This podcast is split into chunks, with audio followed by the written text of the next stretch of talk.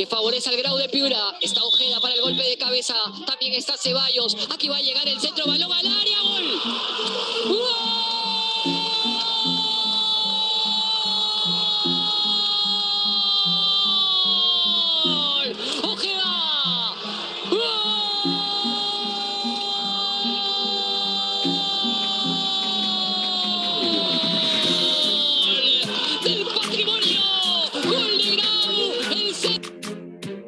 Le va a pegar Andrés López. ¡Qué responsabilidad!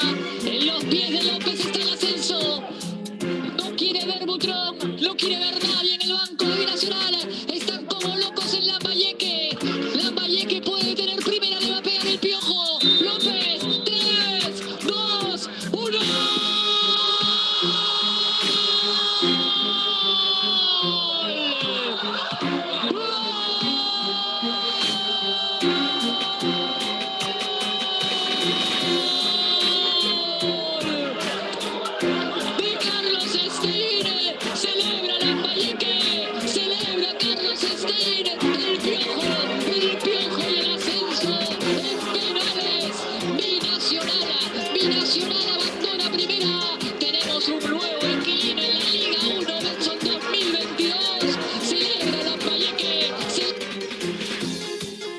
va a pegar el chino Choi. Atención Tarma, atención Puno, dale suscríbete a nuestro canal, soy ofreció garante de goles. Con Daniel Brandan, prepara el cañón, aquí está Choi, crucen los dedos y se van a encender las ilusiones, le pegó Choi. ¡Gol! ¡Campeón, campeón, campeón! ¡Gol! ¡Campeón, campeón! ¡Gol!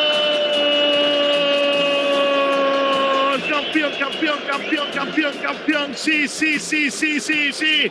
El vendaval celeste ha vuelto a detener campeón, sí, el campeón, sí, de esta Copa Perú 2021. Pasaron 29 años y otra vez lo hizo el rey de copas, el entrenador de la Copa Perú, el especialista Juan Carlos, sí, el viejo Basalar. Se acaba el partido. ADT es campeón de la Copa Perú. Alfonso Ugarte de Puno jugará la segunda.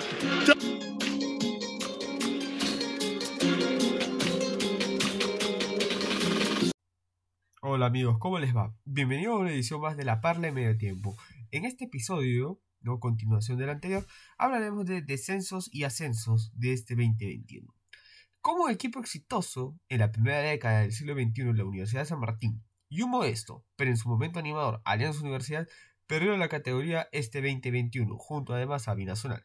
Asimismo, también comentaremos del polémico ascenso de Carlos Stein, que descendió como Alianza Lima el 2020, pero tras el fallo del TAS volvió a la segunda. Y el ganador, por supuesto, de la Copa Perú, el AET de Tar. La Muela venía de ser subcampeón de la fase 1 tras caer ante Cristal 2-0 en tiempos suplementarios.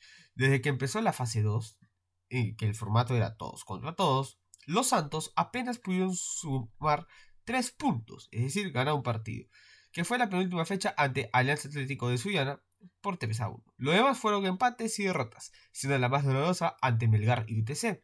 Ante el Rojinegro cayó goleado 6 a 0 en el Monumental, mientras que ante los cajamarquinos fue derrotado 4 a 0, lo que además consumó su descenso a la segunda categoría del fútbol peruano. Alianza Universidad es un caso muy delicado, ya que venía de una sobria fase 1 y una rara segunda fase. Para el inicio de la segunda mitad del año, los manuqueños contaron con la presencia del profesor Julio César Uribe como entrenador. Desde la jornada 7, la azulgrana desconocería el triunfo, pues sería la última vez que le ganaría al Alianza Atlético por 2 a 1. A partir de la fecha 8, los resultados se repartieron entre empates y derrotas, siendo la más dolorosa ante la U 4 a 0 y ante Ayacucho FC 2 a 1, resultado que lo mandó al descenso. El caso de Binacional fue más dramático.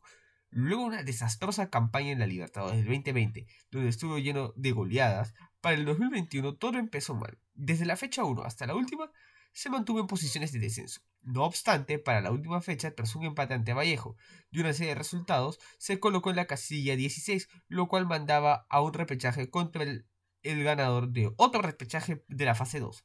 Carlos Stein sería el rival al que se enfrentaría ida y vuelta en el Estadio Monumental. En el primer partido logró un triunfo por la mínima diferencia gracias al gol de Arango a los 55 minutos. Para la vuelta no sería suficiente dicho triunfo, ya que a los 77 Maximiliano Feitas marcó el gol que dio el triunfo de aquel partido y empataba la llave. En consecuencia fueron a los penales como indicaba el reglamento. Todos los disparos fallados de Carranza y Rosell, Binacional perdió la categoría y Stein recuperaría su puesto en la primera, que le fue arrebatado tras la fecha 1 del campeonato por el fallo del TAS, que ordenó que se descontara un punto y con el ascenso de Alianza Lima. A propósito, hay que recordar qué es lo que pasó con Carlos Stein. El club acabó el 2020 en el puesto 16, pasando por un punto a la Alianza Lima, luego que los carlistas empataran a uno con OTC, mientras que los del barrio de Matute cayeran 2 a 0 ante Huancayo. Con estos resultados, el elenco de Lambayeque se quedaba en la primera. El lunes 15 de marzo, los carlistas jugaron la jornada 1 del torneo frente a la Alianza Atlético de Suyán. Solo dos días después, el miércoles 17 de marzo, salía el Fayeltas en favor de Alianza Lima y en contra de Steve, pues en consecuencia perdió un punto por falta administrativa y al tener la peor diferencia de gol frente a los Potillos, Carlos Stein descendió a la Liga 2. Ya en la segunda división, el elenco quedó dentro de los seis mejores del acumulado, jugando la ronda preliminar, el que el ganador esperaría el perdedor de la final, y luego ellos jugarían un repechaje. Finalmente Stein versus por Chabelines y ello le facilitó acceder al repechaje entre primera y segunda división, ganando por penales a Binacional. Finalmente, hay que comentar el ascenso del histórico ADT de Tar. Luego de jugar una fase 2 de la etapa regional contra Unión Juventud de Comas, donde ganó el partido tras un reclamo por mala alineación, consiguió el acceso a la fase 3. Ahí enfrentó al Colegio Comercio de Huánuco, que derrotó 2 a 1. Con estos resultados clasificó a una Liga Nacional que se jugó en el San Marcos de Lima. En esta penúltima fase se jugó contra Kevin Cole, contra Ugarte, los Caimanes, Maristas de Huacho, Unión San Martín, Uribe Parachique y Estrella Azul. Tras un invicto con 4 triunfos y 3 empates, lo clasificó automáticamente a la final, que recibió al Alfonso Ugarte de Puno. Tras un intenso 0 a 0 en tiempo regular, se fueron a los penales, donde al acertar todos los disparos desde los 12 y el elenco puneño falló 2, ADT fue coronado campeón de la Copa Perú y automáticamente ascendió a la primera división del 2022. Así se dio el proceso de descensos y ascensos, con polémicas, amarguras y sobre todo sabor a gloria. Bueno, eso ha sido todo por hoy. Nos vemos en el próximo episodio de La Parra de Medio Tiempo. No olviden suscribirse y cuidarse bastante. Hasta la próxima.